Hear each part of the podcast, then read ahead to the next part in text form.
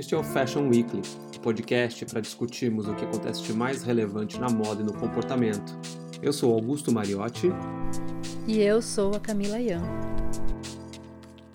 Jean-Paul Victor Raul Gauthier. 68 anos. Nasceu na periferia de Paris. Filho único, pai contador e mãe secretária. Seu primeiro contato com a costura foi com a sua avó, e aos seis anos de idade fez as primeiras roupas para seu ursinho de pelúcia. Seus croquis foram rejeitados por Yves Saint Laurent por serem coloridos demais. Mas Pierre Cardin gostou dele e o contratou. Seu primeiro desfile, em 1976, foi um fracasso. E em 1990, ele assina o icônico figurino da Blonde Ambition Tour da Madonna.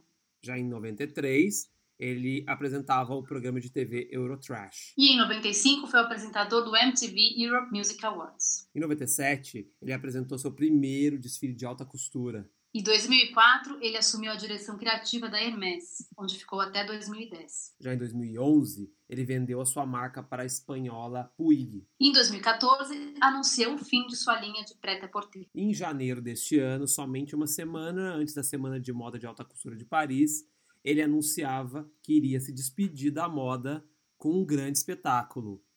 O assunto do nosso podcast número 12 de hoje é o estilista francês Jean-Paul Gaultier, o enfant terrible da moda. O Jean-Paul Gaultier, uma das coisas interessantes sobre ele, a gente já começar falando sobre a historinha dele, ele começou muito novo e ele não estudou moda, ele não teve uma educação formal como desenhista ou como estilista, mas ele era um talento nato e ele começou é, enviando os seus croquis para estilistas que ele admirava. Né? Como a gente falou agora há pouco aqui, ele enviou para o Saint Laurent, que não gostou dos croquis dele, não gostou dos desenhos, achou colorido demais, era muito espalhafatoso. E mas o Pierre Cardin, que era um estilista extremamente influente e importante durante os anos 60, adorou o trabalho dele e contratou o Jean Gaultier como estagiário. Exatamente. E pouco tempo depois ele já lança a sua, a sua própria marca, né? E aí já dez, sei lá, cinco anos depois, né? Ele, ele, ele começou, a coleção dele foi lançada em 76. Em 81, ele já tinha explodido.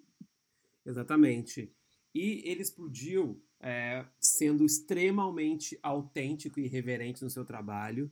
E vale lembrar que se a gente hoje é, acha legal diversidade nas passarelas, street casting, é, modelos de vários padrões, não modelos, o Jean Paul Gaultier fazia isso desde o primeiro dia que ele trabalhou com moda. Ele foi o primeiro estilista a colocar numa passarela de uma semana de moda internacional importante é, modelos gordas, homens vestindo saia, pessoas trans, idosos, isso, idosos modelos totalmente tatuados, com piercings, super excêntricos. E aquilo naquela, naquele momento, obviamente, chocou muita gente, mas era realmente como ele via a moda. É, realmente era o olhar dele sobre a moda naquele momento. Era o que acontecia, era o que ele estava vendo e vivendo, e ele sempre acreditou que ele deveria trazer tudo que ele vivia para passarela e desencaretar um pouco esse mundo da moda parisiense. Exatamente, até o olhar que ele tinha para as atrizes, né, é, que ele convidava para desfilar ou para fazer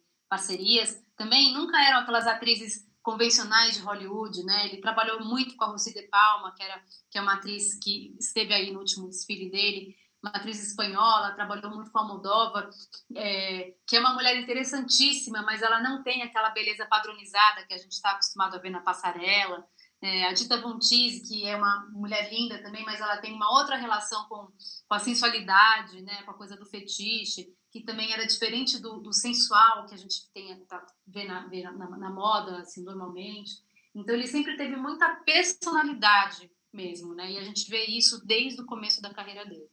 Exato. E ele foi um estilista que também nunca esteve satisfeito em somente fazer seus desfiles. Ele colaborava com, com, com, a arte de forma geral. Fazia figurinos de cinema. Eu tenho uma grande lembrança do Jean Paul Gaultier, que talvez foi uma das primeiras vezes que eu realmente vi alguma coisa do Jean Paul Gaultier fora da moda, que foi o figurino que ele fez pro filme do Luc Besson, O Quinto Elemento, com a Mila Jovovich, que ela tinha um cabelo vermelho curto e as roupas dela eram umas faixas brancas. Ela era super, era super descoberta, mas tinha umas faixas brancas.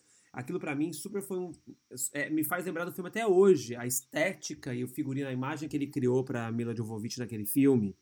E ele também, inesquecível. Inesquecível, inesquecível, exatamente. Ele também foi um grande colaborador do Pedro Almodóvar. E a Rosy de Palma fez vários filmes do Almodóvar, então deve ter sido aí que ele realmente começou essa relação é, com a Rossi, e ele realmente fez grandes colaborações, até realmente chegarmos é, na colaboração com a Madonna, que possivelmente foi talvez a colaboração mais bem sucedida entre um estilista de moda e uma popstar, quando ele fez em 1990 o figurino da Blonde Mission Tour, aquele espartilho com aquele com, sutiã com sutiã, o sutiã de ponta que não tem quem esteja vivo hoje que não tenha visto essa imagem e que não saiba que foi o Gautier que fez aquilo para Madonna, chocou o mundo, ela foi banida de algumas cidades por causa do disco e também por causa daquele, daquela imagem tão provocadora é, na época e que aquilo já virou uma peça realmente de museu que né, é estudada até hoje e que ficou na Exato. memória todo, de todo jovem, enfim, de todo mundo que viveu é, os anos 90 e até hoje, obviamente. Deve ser, ele deve ser estudado nas faculdades de moda, na faculdade de design, possivelmente. É, e essa parceria é um ótimo exemplo é, de como, quando junta um estilista e uma, e uma cantora ou alguma celebridade do nível Madonna, né, como extrapola mesmo as fronteiras da moda e da música, porque é, ele criou figurino para ela para os shows, ela desfilou depois em, em, em, algum show dele, e ela foi capa de revista, apresentou prêmios vestindo o sutiã cone, o espartilho. E se a gente pensa em Madonna, isso aconteceu há, sei lá, 20 anos. Ainda Mais, essa imagem vem à mente, atrás, né? né? Assim como quando a gente pensa em Gautier, a gente também lembra disso. Né? E, e, vale lembrar, tem uma história fofinha, que ele fazia esse sutiã de cone no ursinho de pelúcia quando ele era pequeno. No FFW a gente tem essa foto do ursinho dele já todo desgrenhado, quase sem pelo nenhum, que o ursinho com o sutiãzinho de cone também a peça de museu está presente em todas as exposições sobre o Jean Paul Gaultier que acontecem. É verdade. E outro, obviamente, outro item que é muito popular e muito conhecido e que realmente extrapolou as fronteiras são os perfumes do Jean Paul Gaultier, que a gente não pode deixar de falar. Quem nunca viu o Classique, que é aquele perfume que o frasco é um corpo de uma mulher em um espartilho, que foi lançado em 93, que foi um grande sucesso e que até hoje possivelmente é um dos perfumes que mais vendem no mundo. Você, você se lembra bem, então, você disse que você já teve esse perfume, inclusive.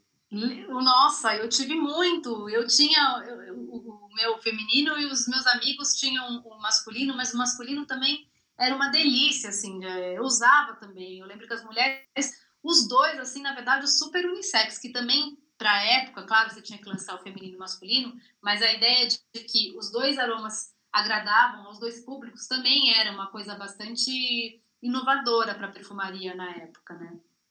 Exatamente. Ele já, na verdade, ele já ele, ele levou para o perfume a mesma coisa que ele fazia na moda, essa, essa roupa, esse produto que na verdade é vendida como um, um, um perfume para homem, para mulher, mas que a intenção dele já era que realmente isso não existisse e que as pessoas usassem o que elas gostassem mais. Então muitas mulheres usavam o Le Male, que era a versão masculina, e não usava a versão feminina, por exemplo. E ele vinha naquela, não sei, não lembro o masculino, mas o feminino vinha numa, numa, numa latinha, e essa latinha para mim virou porta-lápis, virou um monte de coisa. E o corsezinho, né, o corpinho da, da mulher, depois que o filme acabou, ficou de decoração. Porque como é que você joga fora um, um corpinho de vidro, assim, né? Era tão perfeitinho.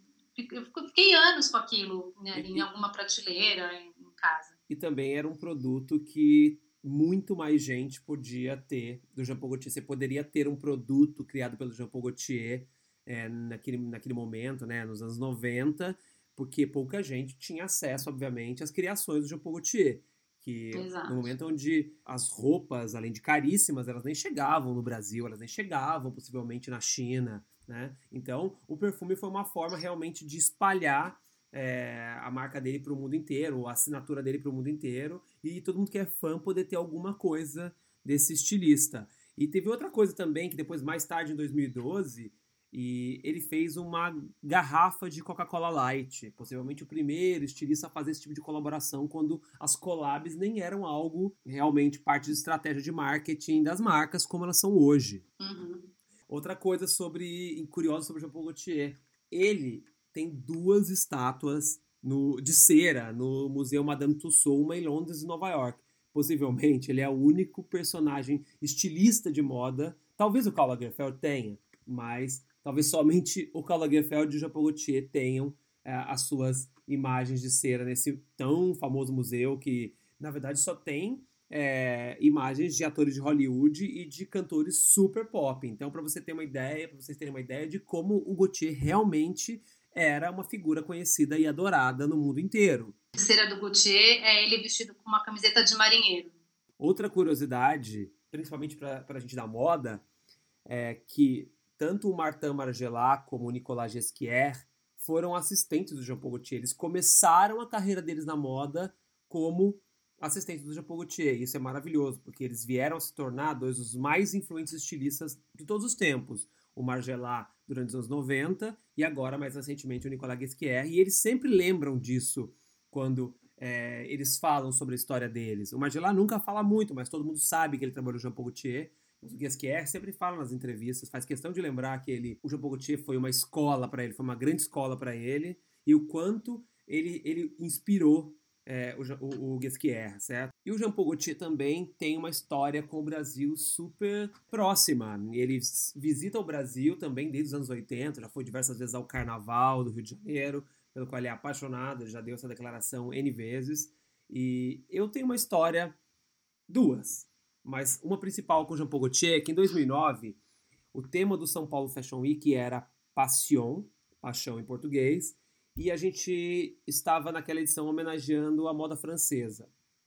E nós tínhamos como embaixadora da edição do São Paulo Fashion Week a Betty Lagardère, que foi uma modelo é, nos anos 60 e é muito amiga do Jean Paul Gaultier, e a gente fez uma edição especial da FFW Mag sobre ela. E ela nos levou até o ateliê do Jean Paul Gaultier para entrevistá-lo, e foi algo assim, uma experiência para mim que eu nunca tinha entrado num ateliê de alta costura e nunca tinha chegado tão perto assim de uma figura como Jean Paul Gaultier. Eu fiquei super nervoso. O Bob Wolff não estava comigo e o Bob ia fazer o retrato dele e eu entrevistá-lo para a revista. O Jean Paul Gaultier entrou sorrindo, cumprimentando todo mundo, absolutamente todo mundo da equipe, de um jeito tão doce. Ele foi tão gentil que o meu nervosismo passou rapidamente e foi uma conversa deliciosa onde ele contou várias histórias legais, engraçadas. É, história dele com a Beth, história dele, histórias dele na moda. A ele é, tão, ele é tão seguro do que ele fala, ele conhece tão bem a história dele e ele se expressa tão bem, né? É, que a assessora dele de imprensa nem ficou com a gente na sala. Uma hora ela saiu, deixou a gente lá tão à vontade com ele. E foi um momento. O que é que, raro, né? Nesses o que momentos. É raríssimo. E assim, foi um momento que eu nunca, nunca vou me esquecer. Foi esse momento de ter estado com ele no ateliê dele de alta costura, aqui em Paris. E, mas a gente tem outra história com o Jean Paul Gaultier que envolve a FW, Cami. Qual é a história? Conta aí. Exato. Eu até acho que eu até é, é, relaciono com o que você sentiu, porque em 2011 ele fez um talk com o FFW no Rio de Janeiro para cerca de mil estudantes de moda e, e, foi também uma experiência muito legal, assim, ouvir o Gautier e também trabalhar com ele, né? Eu lembro que a gente tinha que aprovar as imagens que a gente ia passar no telão, foi sempre super focado, concentrado, acessível, né? E eu estava também nervosa, né, de fazer uma entrevista com um estilista que é uma referência tão grande, uma pessoa que eu acompanhava há tantos anos, e fazer essa entrevista na frente de centenas de pessoas. Então, mas ele também, logo ele, ele, ele me deixou à vontade e até a gente teve uma, uma questão com a tradução simultânea, porque o tradutor, contratava um tradutor para fazer a tradução de francês para português e vice-versa. Eu não falo francês, mas eu poderia fazer inglês. Mas o tradutor daí não fazia a tradução em inglês.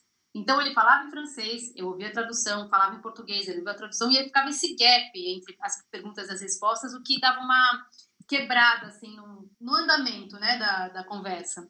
E só que daí chegou um momento no final, a gente já estava os dois falando inglês, eu não sei como é que se virou lá o, o tradutor, mas eu lembro que foi uma experiência muito, muito boa para mim. E para até todos os estudantes que estavam lá, que depois, como você me lembrou, se enfileiraram lá para tirar foto com ele, para conversar, para dar, dar um abraço, e ele gentilmente, pacientemente, falando com todo mundo. É, eu me lembro bem disso e foi algo que me tocou bastante, porque tinham muitos estudantes. É, o, Jean Paul Gaultier, na verdade, ele nos pediu que essa palestra fosse aberta e gratuita para os estudantes de moda e de design. E pessoas viajaram, tinham, tinham jovens que viajaram mais de 10 horas para poder estar ali e poder ter a oportunidade de ouvir o Jean Paul Gaultier e depois da palestra poder se aproximar dele, tirar uma foto com ele, abraçá-lo, ou até teve, teve, um, teve alguns estudantes que levaram os seus croquis para ele ver, para que ele avaliasse, para que ele dissesse alguma coisa. E eu lembro dele falando com cada uma daquelas pessoas, sendo extremamente atencioso. Ele ficou mais de uma hora só atendendo as pessoas ao final da palestra. Foi emocionante, foi, foi, foi muito lindo e realmente isso só realmente comprovou o quanto ele realmente é generoso, ele é um cara super especial, longe da afetação e, e, e, da arrogância de muitos outros personagens famosos da moda. Ele é um cara realmente muito verdadeiro, muito aberto e que você pode sentir isso quando você vê é, o que ele faz na moda. É, é possível sentir realmente é, essa pessoa que ele é. E até que, hum, há duas semanas atrás, ele pegou todo mundo de surpresa, né, Cami? Pegou todo mundo de surpresa, Exato. avisando, anunciando que ele faria o seu último desfile, a sua despedida da moda. Exatamente, ele fez isso é, ao melhor estilo Gautier, né, com ironia e com bom humor, que acho que são características muito fortes, muito especiais da personalidade dele. Ele colocou um post no Instagram simulando uma ligação com uma pessoa contando as novidades, que seria o último desfile, que ia ter uma festa depois, que seria imperdível, né? Foi assim que ele deu esse boom, né? Essa notícia bombástica, de uma forma simples, engraçada e ao mesmo tempo passando um recado claro que ele estava se despedindo depois de 50 anos de carreira.